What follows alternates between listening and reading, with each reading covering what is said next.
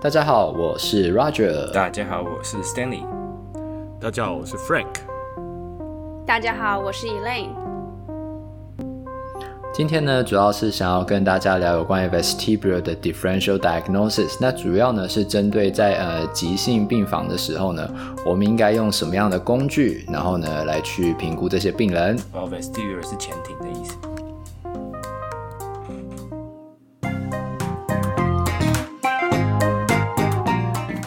OK，好，那还是一样，先回归到最一开始闲聊的部分。我们的听众一定对于我们每个人的个人生活都非常的有兴趣，这样。所以呢，现在是真的吗？是真的吗？我觉得应该会吧。就是我自己听别人的 podcast 的时候，我就会觉得说，你会想要知道这一个人是什么样的人，这样，然后可能他平常喜欢干什么，对，就是会比较有那种连结。所以呢，我就是想要跟大家分享一下我们。去我们我们去年的时候去了日本，然后因为我太太她有在做那个和果子这样，然后上升果子，那我们就也对抹茶很有兴趣，所以我们去那个宇治的时候就买了很多家的抹茶这样，然后那边的店每一家都是百年以上，没有一家不是百年以上，就是你如果只有一百年，那你太逊了这样，然后我们就是其实菜鸟，真的真的，他只有一百年太逊，搞不好在那边百年都算新创，我跟你讲，新创，所以呢。哈哈哈所以我们那时候就有有去买了好几家抹茶，这样。那其中比较有名的，像坊间一般会知道的，就是一宝堂，然后呢还有小三园。那我们目前是觉得小三园的那个 CP 值不高啊，抹茶的品质也不算好。那如果以 CP 值高，然后呢又刚入门的话，一宝堂是个不错的选择。那就是价格不贵，然后呢它的味道不会到。太浓，浓到你觉得苦。如果你不常喝，你可能有些抹茶你会觉得苦，这样，那不会太浓，浓到苦，但是还有一点点茶的那个甜味。所以一宝堂是一个我们会建议啊、就是刚开始喝抹茶，然后又不知道要花多少钱的，就可以去买。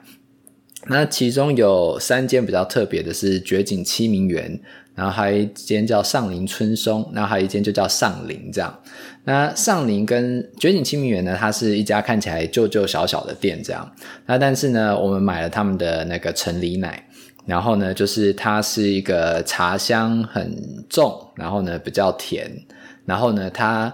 苦味呢却没有很重的一个茶这样。然后我们有发现，就是通常这种茶呢，它闻起来的时候呢，它的那个颜一开始颜色看起来可能就会比较深，这样，然后呢，它的茶会有一个味道，我们觉我们暂时先把那个区分叫做草味，就它有一种是草味，然后有一种是海藻味，这样。那草味的话呢，它就是你会喝得到，比较容易喝得到抹茶的茶味跟甜味。那海藻味的话呢，比较是你喝完之后。后面会有一点点的那个苦味，所以海藻味比较重的，它的那个苦味就会在后面散发出来。所以如果你是喜欢喝苦茶的，那你可能就可以找那种海藻味比较重的。那如果你是就是喜欢喝茶味跟甜味的，那可能就会要找那种草味比较重的这样。那绝景七名，因为它就是店家比较小嘛，旧旧的这样，然后所以我们就有发现，就是呃同样价格的话，在那边买的话，比较高级的，其实它是喝起来最好喝的。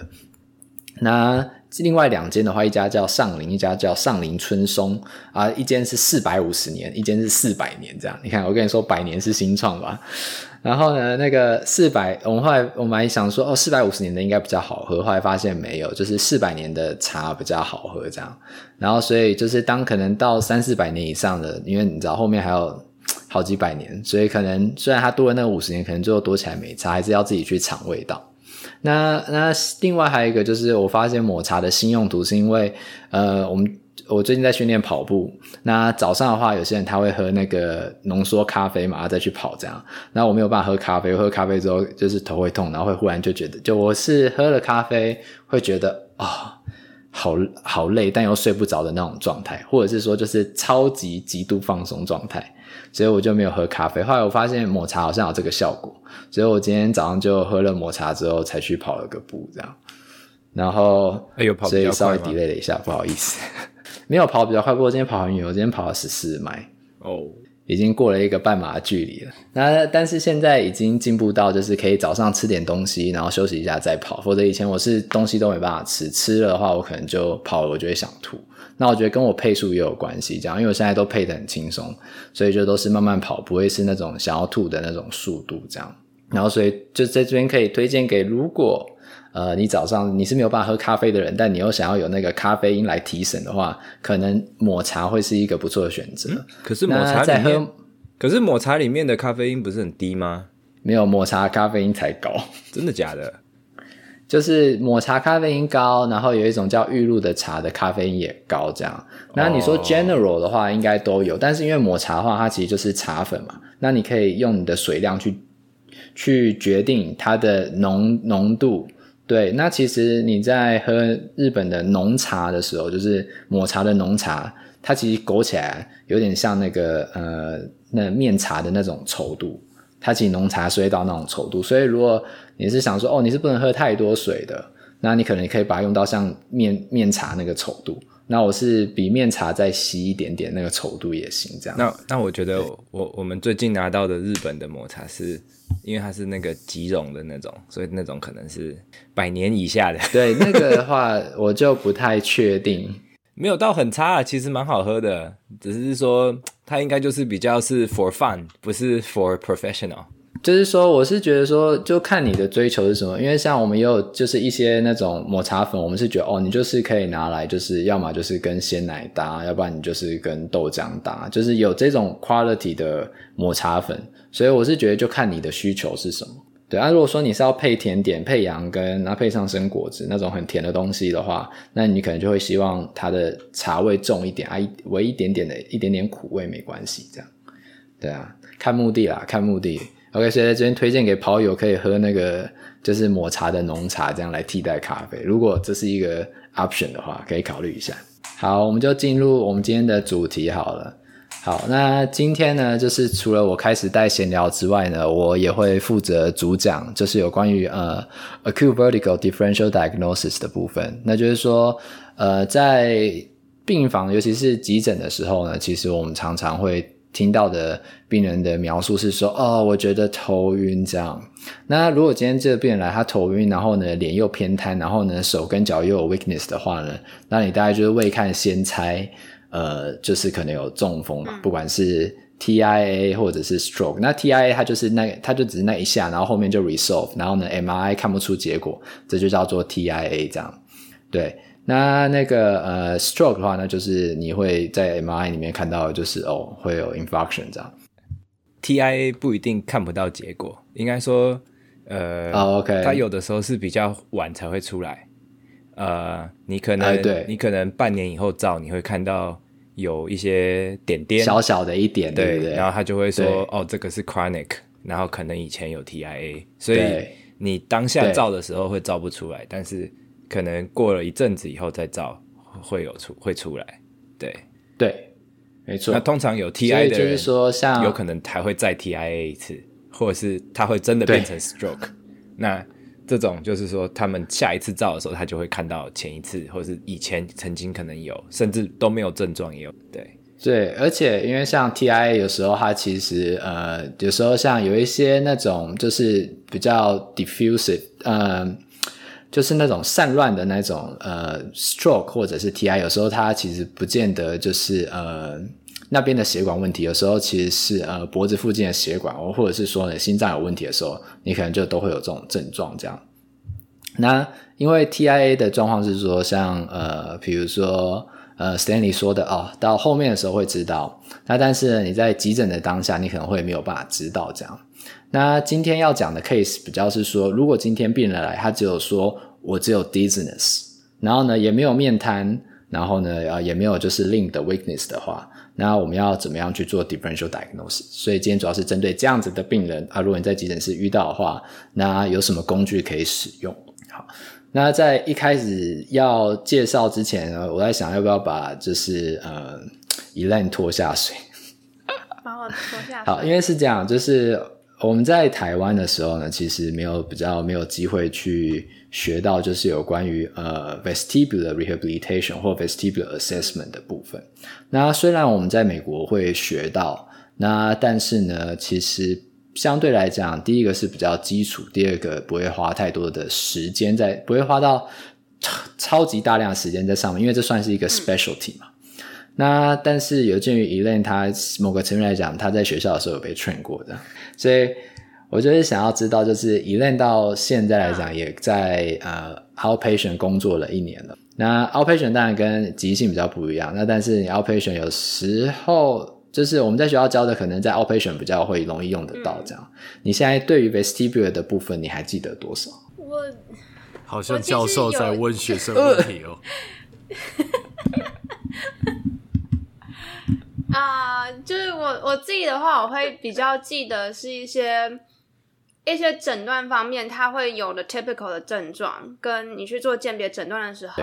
它什么样子的样，它什么样子的比较是就是 vestibular 的东西或前庭的东西，然后这是我们可能可以治疗的，然后哪些是比较是，哎，这个好像有点怪怪，这应该是比较算是嗯神经科，或是你应该要把它送去急诊的东西。那就是基本的鉴别诊断。那如果说要我做治疗的话，可能还是要回去翻书或是翻影片看，说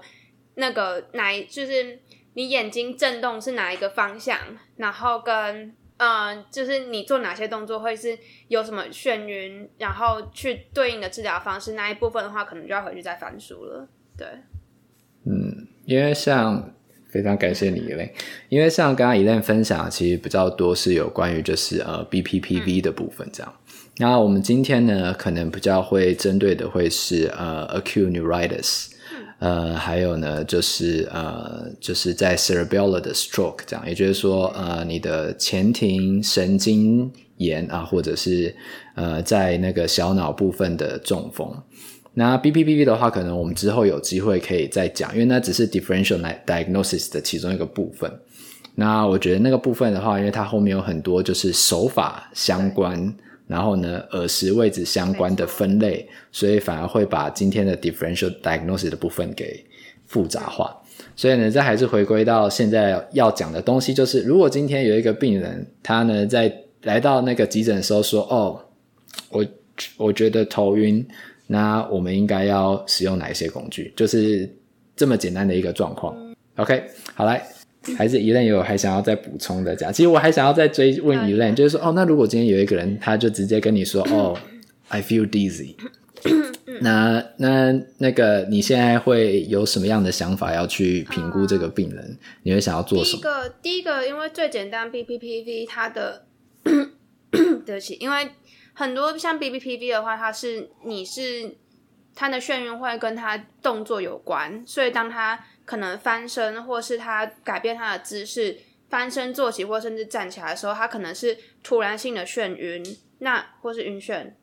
我觉得有时候有时候有些名词，我觉得名词这部分也可以教，因为有一些名词会有一点就是会让人有点 confusing，但就基本上如果是比较是像嗯 BPPV 的话，它是。可能平常你坐着不动很久的时候，它是不会晕的。但你只要一站起来就会晕，然后站起来之后，或是改变姿势之后，你在那边停一阵子，它又会不晕。那这个的话，主要会比较是香港 Roger 提到，它因为耳石位置的移在耳石在那个，反正就在那个液体里面移动，然后造成的眩晕眩的状况，那它就比较是 BPPV 的部分。但如果说今天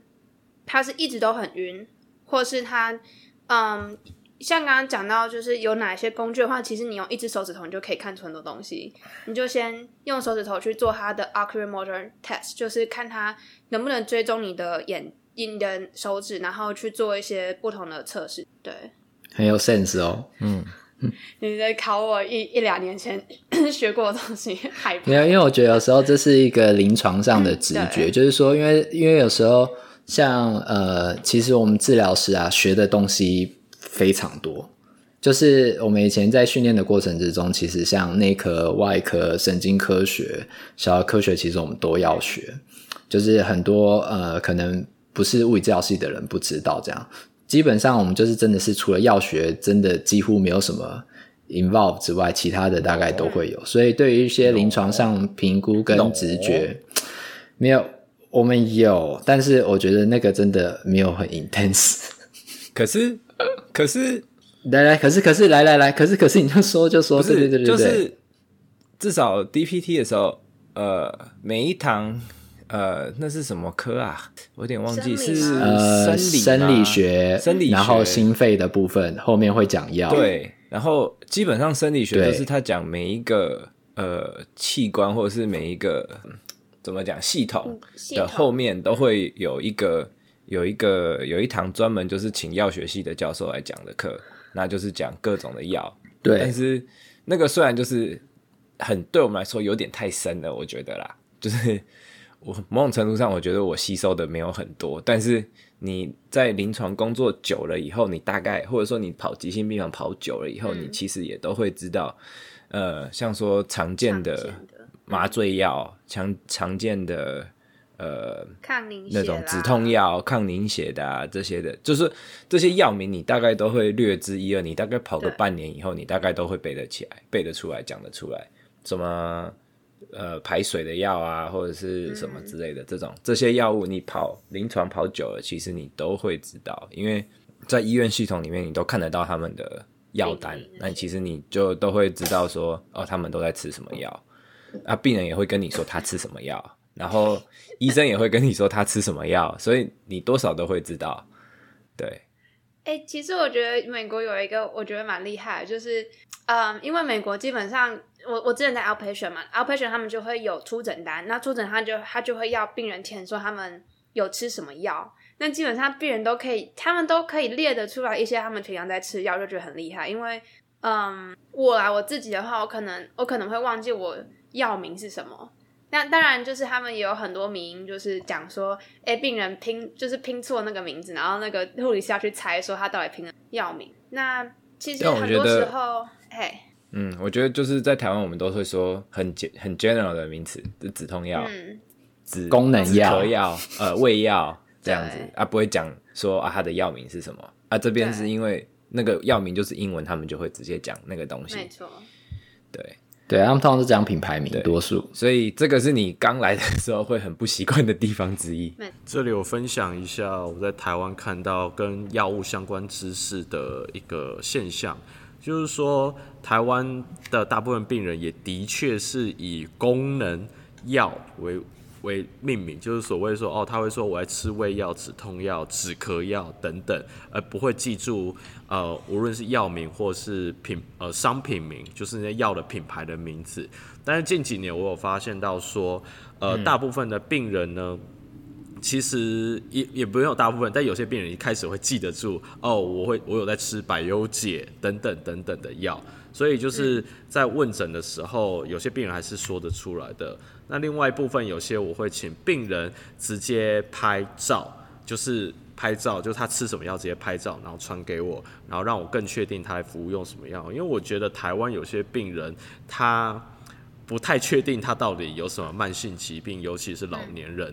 那另外一部分的话，也会有重复用药的问题，像前阵子我家人有些状况，所以我都。跟跟我家人讲说，OK，你每次去回诊，或者是说还没到回诊，但是中间有些小状况需要去附近的诊所看内科的话，那就记得把你身上所有的药带在身上，然后跟医生说你现在在吃什么，在吃什么。第一个，虽然台湾有健保系统，但是我觉得大医院跟那个诊所之间的那个系统连接有时候也没有到非常的流通，所以台湾很多慢性。疾病的病人很容易有重复用药的问题，所以而且又没有去看加医科去同诊说到底哪些药应该吃，哪些药不应该吃，所以我都会请他们拍照、拿药单等等，直接拿给医生看，去避免发生到说重复用药，或者是说你其实根本有什么疾病，然后你根本就没有去呃。呃，没有跟你的那个治疗师讲，那治疗师至少可以从药物你在吃什么药去判断，哦，其实你有糖尿病，哦，其实你是有一些呃其他的心血管疾病这样子的状况。你让我想到那个重启人生，嗯，我要有看的可能就会知道，就有一部日剧这样，然后它其中一次是影集、剧集、电影、日剧、日剧，然后就是他会有，就是他一直去，反正他一直。重复他的人生就对了，然后他有一有一个就是因为他他那一季诶，他那一世他是药师，然后他才发现好像是他的爸爸吧，还有他的爷爷，就是有那个，就是不是重复药，但是有两个药，就是 A 开了某个药，B 开了另外一个药，两个是相冲突的，这样不可以一起吃，对，类似这样。然后他就请他回去，然后跟药师，就是在他还不是药师的时候，他就请他跟药师对，在他是药师的那一次，他就直接跟他说，你不能这样吃，对。所以呃，OK，好，那还还是回回归到我们今天的主题好了。瞬间就拖了二十分钟了，是啊，不是没有，对不起。OK，好，所以呢，今天第一个要介绍的工具呢，就叫做呃 Titrate。那 Titrate 呢，它其实是呃 timing trigger 跟呃 target examination 的一个集合体，这样。那 T I T R A T E，那 Titrate 它本身也是一个单字，我记得是化学里面的，滴定，是那个滴滴滴什么？滴定对，滴定滴定叫 titration，对，滴定，所以呢，那个只是一个单字，大家可以去查一下，它叫 titrate 啊，你可能可以查一下呃 titrate，然后呢 vestibular，然后呢，你就会看到 timing triggers 跟 target。那这个呃会被列出来，是因为它除了有呃 paper 支持之外呢，它可以让你在呃做评估，尤其是在急诊的时候啊，或者是说病人他说他 dizzy 啊，你怕他是不是 stroke 的时候呢，呃去呃问的问题，然后呢做的检查。所以呢，第一个 timing 的部分呢，你就是想要知道说呃病人呢他呃他晕的这个第一个是说他晕的这个状况呢，它是属于那种呃 episodic。Spontaneous 还是呢？它是呃 spontaneous，然后呢 continuous 这样。那这个的差别在哪？就是说，它如果今天它是所谓 episodic，就是说它是呃一下来，然后呢一下没事，然后呢一下来又一下没事的话呢，那相较于那种持续性的，那它其实状况会比较不一样。那在急诊的时候呢，以 timing 来说，我们会比较在意的是那种 spontaneous continuous 的 vertigo，也就是说呢，他已经呃，他持续的感觉到晕，然后呢，已经晕了，可能超过一天，可能好几天，甚至呢到呃，可能一两个礼拜这样。那这种持续性的，然后呢又没有任何呃 trigger 的这种呃晕呢，它比较有可能会是 acute neuritis 或者呢是 stroke。那所以这个时候呢，你才会在比较更进一步的想要去呃做 differential diagnosis，说它到底只是 neuritis，也就是说呢，它是周边的问题呢，还是属于 central stroke 的问题？OK，那所以 timing 的第一个部分，那第二个部部分是说呢，timing 你还可以想到的就是它的 duration，也就是说呢，它今天这个晕，它是晕几秒，呃，晕几分钟，那还是呢晕几天，那或者呢是晕几周？那如果今天它只是晕几秒，或者呢是晕几分钟，那这个可能它就比较没有那么急性，那他可能就不需要呃不太会需要在急诊上呃要特别注意。那除非说呢他今天除了晕几分钟之外，然后呢，他还有其他中风的那种晒出来，那那个他可能就会继续留在急诊，因为那可能就是 TIA。但是如果今天他只有单纯的晕，然后又是晕几秒到几分钟，那他这一个呢，可能就会在急诊的时候，他就给他一个 Meclizine，然后呢让他不要晕，然后呢就把他丢去 outpatient 这样，或者让他和医师回诊。那所以呢，在 timing 的话呢，通常是如果他是呃。没有 trigger，它是 spontaneous，它是 continuous，它是持续性的。然后呢，它要晕了可能几天了这样。那这种的话，就是我们要特别注意的。OK，那 timing 结束了之后呢，第二个就是呃 target examination，也就是说，如果今天一个病人来了的话，好，那你问完了，你发现呢，他是呃 spontaneous continuous 的 vertigo。那你可能会做以下的检查。那当然，如果他不是的话，你也可以做以下的检查。这样，如果你想要更确定，就是这个病人他没有 central site 的话，因为可能在 outpatient 你遇到 central site，你可能会叫他在 neurology 或者呢是在 ENT 那边，你可能就会让他去 follow up 这样。那好，那所以在这边的话，第一个呢，你会请病人坐起来。那如果今天呢，他病人他没有办法坐起来的话，他一坐起来你就发现，诶，他。好，现在他还是一样回归在 spontaneous continuous vertical 情况之下，他坐着，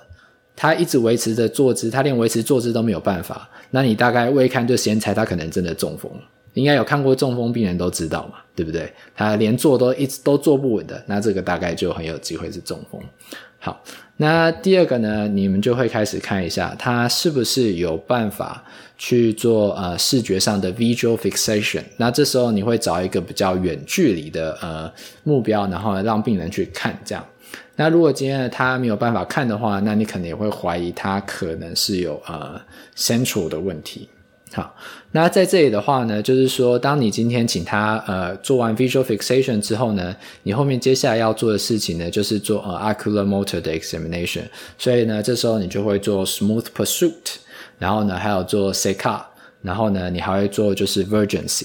那在这里的话呢，这三个。我们就一个一个解释好了，因为我想，呃，听众可能对于这几种检查比较没有那么熟悉。那 smooth pursuit 的话呢，呃，应该是追视。那这个追视的呃方式呢，其实你就是呃拿个笔或者呢拿个手指，然后呢让病人呢，你就拿一个笔或手，你或者是用你的手指，然后呢让病人盯着你的手指头，然后呢你就会左，然后呢右，然后呢上。然后呢下，然后呢看在这个追视的过程之中呢，病人可不可以追视？通常追这种追视，因为它是 smooth pursuit，它是 smooth，所以呢它其实是呃一个缓慢的速度，然后呢左右，然后呢上下。如果呢他在追视的过程之中，呃你有发现他没有办法好好的去 follow 你的手指头的话，这个比较有机会会是 central site。然后我今天解释的时候，我都会以比较大概的方式去解释，因为。太细节的话，呃，可能反而会太复杂。有兴趣的就可以直接去上课。所以，像如果你眼睛光这种眼球的动作，如果你今天没有办法达成的话，比较多会是 central 的问题。那另外一个在追视的过程之中呢，如果你发现，诶，病人他可以追，但是他追视的过程之中呢，并不是非常的平稳或滑顺，你发现他在追视的过程之中呢，会这样停一下、停一下、停一下、停一下的这一种呢，好像就是那个呃卡，就是在滑动的过程之中，它会这样卡一下、卡一下、卡一下的这一种追视，那通常呢也是呃小脑中风的一个 sign。好，那在这个追视完了之后呢，另外一个 Seka 它其实就是你给病人两个目标，那有时候你可能是一边是。手指一边是笔，然后呢，你就会请他在头不动的情况之下，然后去看手指，然后呢看笔。那你也可以简单一点呢，就是呃，请你就可以每一个方向都做。比如说你只做右边，你就把笔放右边，然后你就要看右边的笔，然后看你的鼻子，然后呢。去观察他 Seka 是不是可以执行，有没有 overshooting 或者呢是 undershooting 的这个状况。那我觉得对于呃小脑有一点点 sense 感觉的人都会对这种 overshooting、undershooting 的这个名词很有感觉。这样，那比方说他的 coordination 出了问题嘛？对，好，那在这个 Seka 完了之后呢，再就是 vergency。那这个部分其实你就是看一下病人他可不可以斗鸡眼这样。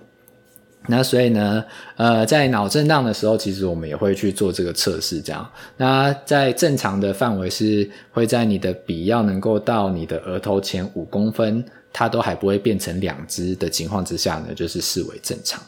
那这是另外一个，就是测试一下说，哦，它在眼球的这个部分，它有没有办法做呃斗鸡眼的这个能力，这样。所以那是视神经的部分吗？那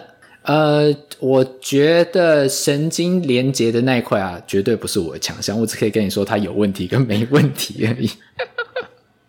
对，因为它可以，因为你这样想，它可能可以是什么？像比如说，它可能可以是周边，对，它也可能是眼球肌肉的问题。所以它，你可你可以只可以确定的就是说，好，那它 convergent 的时候，它的眼球问题，但是这个并没有办法帮你 differential 它是 central 还是 peripheral。对。但是呢，在这样的情况之下，如果他没有办法做 conversion，你可能可以有一个想法，就是至少在 oculomotor 这一块，可能是造成他 dizzy 的其中一个原因。或对，所以呢是有这个讯息，或者是说他可能是 cranial nerve 的问题。对，cranial nerve，呃，滑车动眼跟外旋三条神经脑神经 cranial nerve 三四六这个部分我就不多加赘述了，我就只可以跟你说，嗯，他的。这个部分有问题，对，那因为我们比较想要知道的就是说，哦，他到底是不是中风嘛？这其实是在 ED 上比较重要，就是他是中风，那你可能就要把他留下来；他不是中风，那你可能就可以让他回去了。这样，对。那所以呢，在这边的话呢，眼球做完一般的检查之后呢，同时可以 check check 一个东西，它叫做 horizontal ocular lateral deviation，也就是说呢，它这个是一个呃 central side。然后我相信以前我们在西北读书的时候，大家应该考试的时候都有考过，就是那个 lateral medulla。然后呢，那边有 stroke 的时候呢，它会有一些 side 这样。那除了那个 h o n e r Horner syndrome 或 Horner side 之外呢，其实还有一个就是这个，就是呃 horizontal ocular lateral deviation。那这个呢，它不见得会很常看到，不是所有 central 都会看到，但看到就是 central，这样可以理解吗？好，那这个测试怎么测呢？它其实很简单，你就请病人闭眼睛，闭三到五秒，然后你一张开之后，你会发现他的他的眼球不会在正中间，嗯。他的眼球呢，可能会在两只眼球都会在左边，或者两只眼球都会在右边。他呢，在眼睛睁开的时候，就是他不会在正中间。那这就叫做 lateral deviation。对，所以不是只有一边会 deviate 到旁边，两只眼球都会到旁边。那对，都会都会眼球都会同时在右边。或者呢，是同时在左边。那在做这个测试的时候，有一个比较重要的地方要注意的就是，你只能让它闭三到五秒，不可以再闭更久。这一个是呃，我去上课的时候讲者是这样讲。那至于细部的部分，我觉得应该可能跟呃他哪边去抑制或可能会有关系。但是我只能跟大家讲，这个测试怎么做啊？然后你看到的 sign 会是怎么样？那要细部的解释的话，我没有，不好意思。对，OK，好。那所以这个 sign 如果你看到的话，你请闭眼闭眼睛三到五秒啊。如果呢，今天他的眼睛一睁开，他的眼球不是在正中间，他呢往旁边 deviate，那他这个呢，他就是 central sign。那另外呢，还会问到就是所谓的 dangerous D，就是呢 D 很多个 D 这样，那就是比如说像呃 diplopia，呃复视，然后呢或者是呃 deafness，也就是说呃有 hearing loss。或者呢是 deafness，那这种呢通常都会先视为 central sign，这个是一个大家要小心的地方，不是说哦听力受损，那它应该就会周边，不是，其实在急诊室，如果你听到听力受损的话，又是头晕，其实应该要优先猜它是 central 的问题。对，那还有呢，就是它如果有其他像呃中风相关的 dysarthria、dysphonia 或者 dysphagia 或者 dysmetria。那这一种就是哦，有其他就是呃 neurological side 的话，那当然我们就会把它分类在呃 central 的部分这样。OK，那另外当然，如果你有就是比如说 arm 或者呢是 leg 的 weakness，那你也会把它分在 central side，这个就蛮简单的。好，那当你今天呢呃坐姿的这个部分呢，你呃测完了之后呢，那接下来呢，你可能才会开始去测说哦，病人呢他有没有办法维持就是他的 standing balance。然后呢，他是不是可以维持呢？他的那个呃，在 r u m b e r stance 的时候，也就是脚并在一起的时候，他是不是可以站稳？然后呢，在 tenden Gate 的时候，也就是脚一前一后的时候，可不可以站稳？然后呢，可能就会去评估一下他的呃步态这样。那如果呢，上述的这些测试病人全部都通过了，都没有要分类到 central 的情况之下，那你可能才会考虑去做就是 positional testing，也就是做 BPPV 的 test。那当然，上面都没有 central 了嘛，那你预计它应该就是比较有机会是 peripheral。那当然还包含 history taking 的部分，然后呢，你才会去做呃 Dix-Hallpike，然后或者是 roll test，它其实是这样。所以呢，这个是 t i t r 它比较重要的概念，就是哦 timing，哦它目前这个晕的情况是呃几秒、呃几分钟、几天还是几个礼拜？那它是一直持续性的，还是呢？它是有 trigger，比如说呢，呃，是哪一些东西会 trigger 会 trigger 这个 dizziness？那很常听到的听众就是应该有听说听我说过，就是他的 trigger 是老公的这种，那大概就不是，大概就不是中风。对，OK，好，那如果他的他跟 trigger 无关的话，他如果是 trigger 跟 head movement 有关。还没有 head movement 本身并没有办法 differentiate 这个病人是 central 还是呃 peripheral，这个是一个很重要的概念。嗯，因为你就算是 central 的病人，他可能也会因为在头动的过程之中，他的症状加剧。嗯，所以呢，并不关，并不单纯可以用头来决定。那但是呢，在呃澳洲的话呢，有另外一个教授，他有呃给出一个量表，它叫做它那量表很简单，就四个问题，它叫做 Vestibular Screening Tool，然后它就把这个 tool 呢给你，就是它会满分八分，然后呢，如果今天你是四分以上的话，那你蛮有机会就是不是 Vestibular 的问题。然后，如果是三分的话，或三分以下的话，那你有可能就是 vestibular 问题。那我可以分享一下它里面的问题。它大概就是问说，呃，你的这个晕会不会因为呃头的 movement 而被 trigger？trigger 跟 exacerbation 是不一样，也就是说，它是因为头。因为头转动而被诱发，还是呢头有没有转它都在那，但是呢头转了只会让它加剧，所以加剧跟触发这是两个不同的概念。所以他是问你说，哦，你会不会因为头转动就去触发了你头晕的这个症状？那第二个呢，则是问说，那你今天头往后仰，或者呢身体往前弯，那你会不会头晕？这样？那有一个问题我忘了，那再还有一个问题就是说，呃，那你在啊？想起来有一个第三个问题是，那你今天躺到床上跟从床上起来会不会晕？那第四个问题是，当你平躺在床上，然后呢，只是在床上翻身，那你会不会晕？它是就有这几个问题，然后呢来判断说你这个是属于周边 vestibular BPPV 的，还是呢不是周边 vestibular BPPV？那我们之前在呃其他的地方，大家有提到说，其实有两个问题就可以很有效的帮。呃，在临床上稍微帮我们筛选出是不是 BPPV，其中一个就是躺在床上，如果他翻身或转头，他那个晕就会来，然后呢又是几秒或者呢是在可能一两分钟内的，那这种大概蛮有机会就都会是 BPPV 的这样，然后就是可以给各位听众做参考，这算是一个比较简单的问题。但是呢，你可能会因为，所以可以怀疑说，vestibular screening tool 之后分数高是 BPPV 的症状吗？因为 BPPV 的，我先讲 BPPV 的症状好了。比如说 BPPV 的话，你临床的症状通常是可能几秒哦到几分钟内，有时候可能是一分钟内，然后呢，你的晕就没了。不一定哦。你如果都不动呢，你可能就没事。等一下，Roger 不一定，有的时候会到五分钟以上，三十分钟都有可能。对，但是。但是，但是这是一个呃，就是你们多数可以用这样子去去区分，对，比较细的，你可能就那是一些，就是那时候我们刚刚说的，还是要我们要做对对对 BPPV 的对，有 BPPV 的那种，就是它还有其他的细分类，但是呢，多数的时候呢，你就朝这个方向发展，它应该是很短暂的，多短，有时候可能一分钟内就结束了。它应该是，它会朝这个方向走，当然会有一些变形，只是呢，你就如果你是这方面 specialist，那你就会特别去注意这些变形，这样，然后你后面就会有其他方式去做测试，还有复位。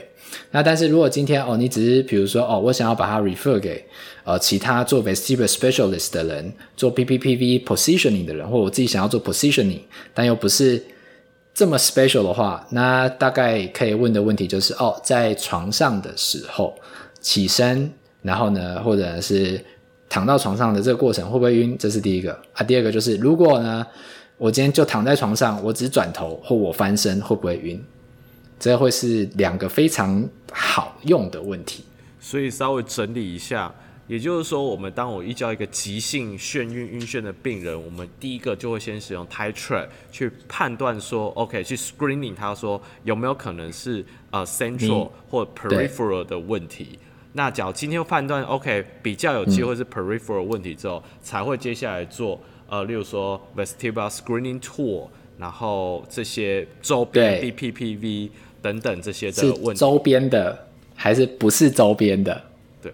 那另外一部分的话，呃，刚才有看到 vestibular screening tool，它总共有四个问题。那每个问题的话，呃，yes 就是两分，no 的话是零分，那 sometimes 的话是一分。哦，那我刚才讲反，不好意思，对，对，就四分以上的话，也就是说比较有机会是 vestibular 就周边功能的问题，大概是这样。那对，都是比较靠周边的。应该说它是从。DHI 里面抄出来，DHI 是 Dizziness 呃 Handicap Index 一个 questionnaire。那我觉得它基本上是从那个里面抓了一些问题出来，因为嗯、呃，这几刚刚 Roger 讲的不要说人家抄了，毕竟这是一个我我的应该说不是抄啦，就是他参考，好不好？参考可以吗？就是这从里面抓出来的一些问题，因为对最主要说这几个问题，它跟 BPPV 比较有关系。然后我通常也会问，然后也是说他是会问说 yes sometimes no，因为这个这个回答的方式跟 DHI 一样，DHI 是四分、两分跟零分，对，所以呃。你如果说分数比较高，当然是就比较有可能是 vertigo。那如果比较低，然后也还是有一还有这些这些症状的话，可能就比较有可能是 central。那呃，再来就说呃，可能简单讲一下 BPPV 是什么好了，就说这四个单字 指的是什么？因为大家可能一直听说，哎，这到底是什么东西啊？BPPV 的意思就是 benign、paroxysmal、positional、vertigo。好，那 benign 就是良性，那良性的话代表说它是可以治愈的。那呃，恶性也是可以啊，但是 几率比较低。但是良性是通常一定可以痊愈嘛。那呃，paroxysmal 就是阵发性的，那它就是说，诶、有的时候会来，有的时候会走，这样。然后 positional 就是自位型，所以你只要改变姿势，头转、低头、仰头、起身。呃，或者是起床这样子的都，或是躺到床上都有可能。那最后一个就是 vertigo，vertigo 就是晕眩。那我觉得前面一直讲晕眩跟 dizzy，那大家可能也会很好奇，说什么是晕眩，什么是 dizzy？我觉得在这个地方，对，也帮大家，我觉得前面一我应该前面一点就补充，但是我觉得现在补充也还来得及，没关系啦。对，那 vertigo 通常是。会觉得头，应该说你的，你觉得你的房间或者是你的周遭环境在旋转，这是一个比较概略的说法，但是不是不全然是所有病人会跟你描述的方法。那之前去上课的时候，老师是说你不要喂，你要你不要告诉病人怎么去形容，你不要喂单字给他，或者是你不要喂形容词给他，因为人家会他听了你的形容词，他就会说哦，这个很像我的感觉。但是你比较想要听到的说，他他是怎么样去形容他自己的晕？那呃，通常会形容 vertigo 的人，他就会形容说，哦，他觉得房间在转，然后他会觉得是，对对，他会觉得空间在转，然后不然他会有的人会说，还有一种常见的说法是说，他觉得他在船上，他觉得全整个世界都在晃，他一直在晃，对，但是这个也不全然是真的是就晕眩哦，他也可能就只是头晕而已。所以，这个用描述你只能当，就说这问诊的过程中只是一个参考，就说让你决定说哦，他到底是 vertigo 还还是 dizzy 的问题。那 dizzy 又包含说他有，就叫做什么那种头重脚轻的那种感觉，叫 lightheaded。然后，然后不然就真的是会头晕的那种感觉。所以这这几个都是有不一样的形容的方式。那头晕有的就说啊，就是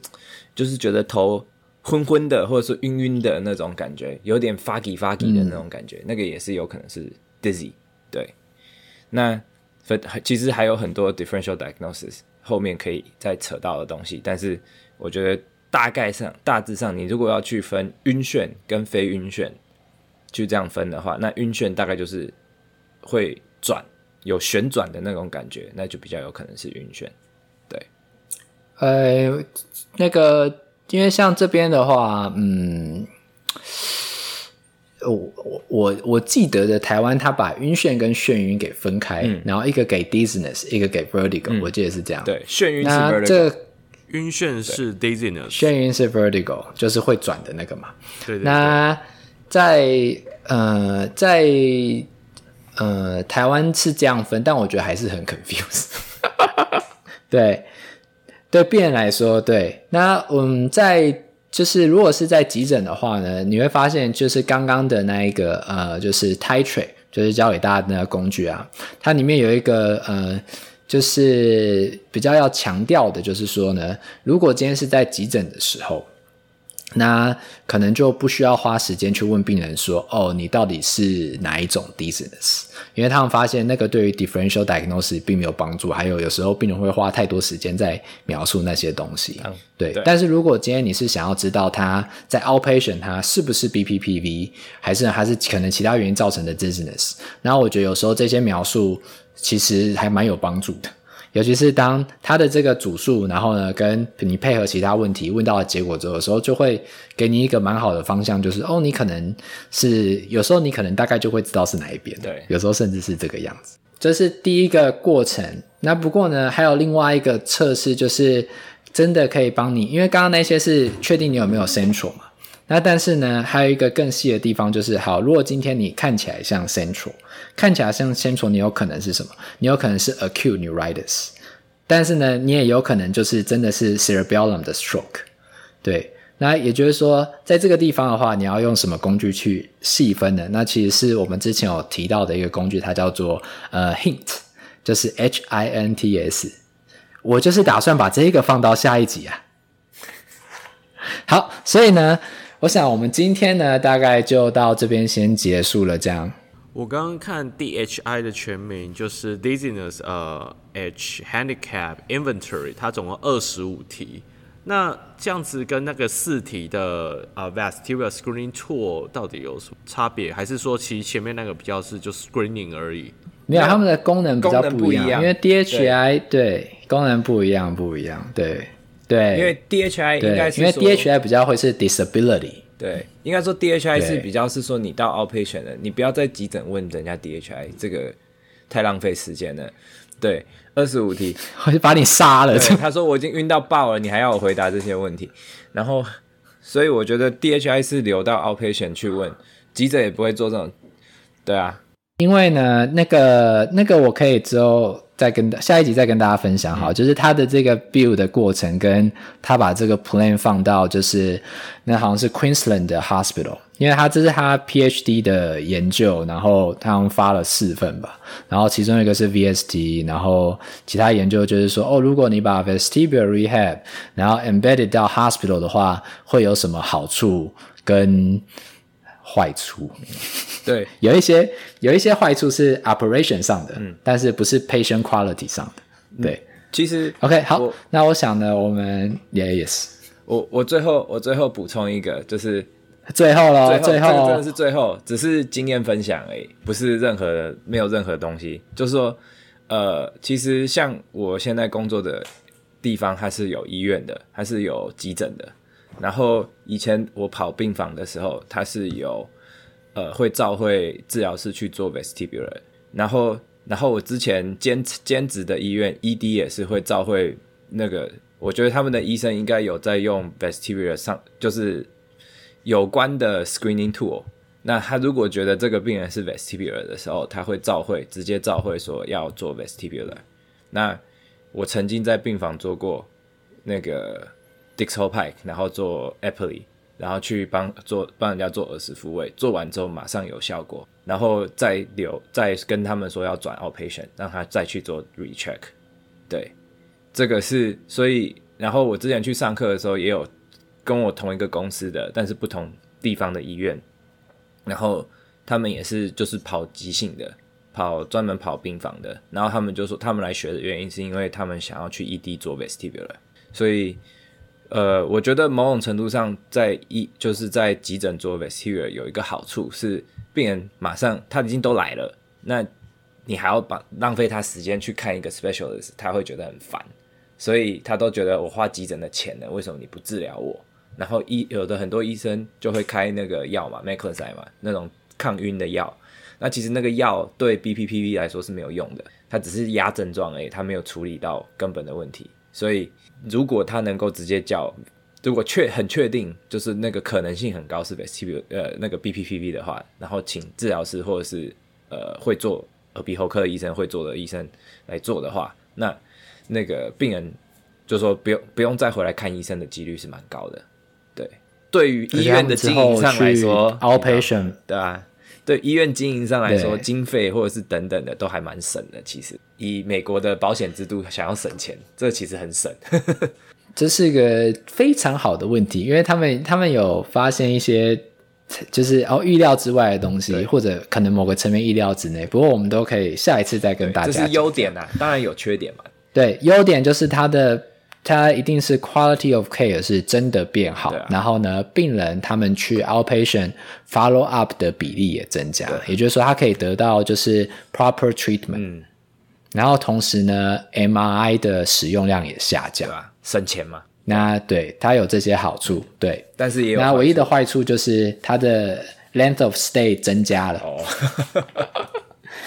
但 length of stay 其实它是一个就是医院的品质指标，那这个就大家知道就好了，我们就不细说了。OK，好，那今天的节目呢就到这，我们是突破 PT，我们下次见喽，拜拜。Bye. See ya. 如果喜欢我们的 Podcast，欢迎到 Apple Podcast、Google Podcast、Spotify 和 YouTube 上订阅，也可以到 Facebook 和 Instagram 上追踪突破物理治疗。今天我们的节目就到这，我们是突破 PT，我们下次见。